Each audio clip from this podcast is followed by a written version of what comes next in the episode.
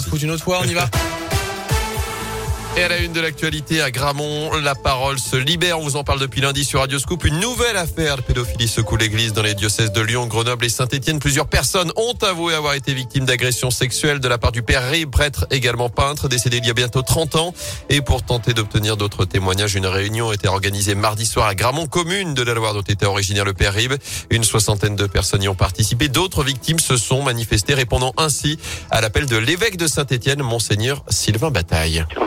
Surpris. Moi, ça fait dix jours que je sais qu'il y a eu des difficultés avec le père Rib et qu'il pouvait venir dans la Loire. En huit jours, il y avait déjà cinq personnes qui s'étaient manifestées. Et puis maintenant, euh, cette soirée, euh, il y a une dizaine de personnes en plus qui ont exprimé leur souffrance, qui ont exprimé qu'elles avaient vécu leur chemin. Et oui, ça nous a surpris.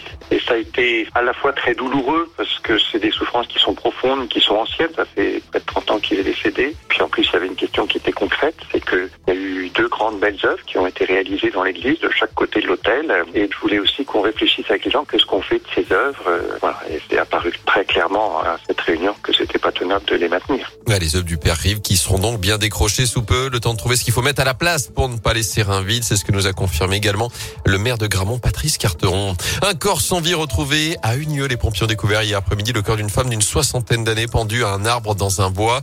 Pour s'agir de la femme portée disparue depuis mardi à Saint-Maurice-en-Gourgois. Un appel à témoins avait été lancé hier par la police. L'enquête, en tout cas, se poursuit. Dans l'actu également, cette nouvelle journée de mobilisation dans l'éducation nationale. Comme la semaine dernière, les enseignants manifestent ce jeudi pour demander plus de moyens et une meilleure gestion de la crise sanitaire dans les établissements scolaires. Il y aura notamment un rassemblement à 18h devant l'inspection académique à saint Ce sera à 18h15 devant la sous-préfecture de Rouen. Dans ce contexte également, un nouveau conseil de défense sanitaire prévu ce matin à l'Elysée.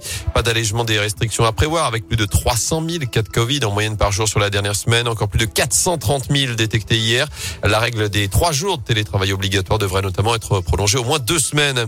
À retenir aussi ce chiffre, 44%. C'est la hausse du prix de l'électricité qui a été évitée en ce début d'année. Annoncé hier de la Commission de régulation de l'énergie. Je rappelle que le gouvernement a décidé de limiter cette hausse à 4%, mais il y aura un rattrapage à faire tout de même en 2023. Enfin, c'est aujourd'hui que débutent les inscriptions sur Parcoursup. Les futurs bacheliers et les personnes en réorientation jusqu'au 29 mars pour formuler leurs vœux sur cette plateforme d'études supérieures. En foot, il va encore falloir patienter. À saint Eliakim Mangala n'est pas encore stéphanois. D'après l'équipe, les dirigeants veulent lui faire passer une dernière série de tests physiques et médicaux aujourd'hui avant de lui offrir un contrat jusqu'à la fin de la saison. Ce sera trop tard, en tout cas, pour disputer le derby demain soir face à Lyon. Il pourrait faire ses grands débuts chez les Verts en Coupe de France lors du déplacement à Bergerac dans 10 jours. Pendant ce temps-là, l'OL s'offre une polémique avec ses supporters. Le club lyonnais a dénoncé hier la banderole déployée au centre d'entraînement de Dessine. Je cite, ils sont à l'agonie achevelés, en parlant évidemment des Stéphanois. Bataille de communiquer derrière entre le club et les groupes de supporters. Je rappelle par ailleurs que 5000 spectateurs seulement assisteront à cette rencontre. Déplacement interdit pour les supporters stéphanois.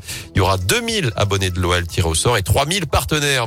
Enfin, Benoît Père en grande forme à Melbourne. Le Français a remporté les deux premières manches ce matin face au Bulgare Grigor Dimitrov au deuxième tour de l'Open d'Australie. Richard Gasquet attaque son deuxième tour. Également, Arthur Hinderkner a lui dû déclarer forfait. Mm. Alors qu'Alizé Corner franchit ce deuxième tour en battant la numéro 3 mondiale cette nuit, Garbinier Muguruza.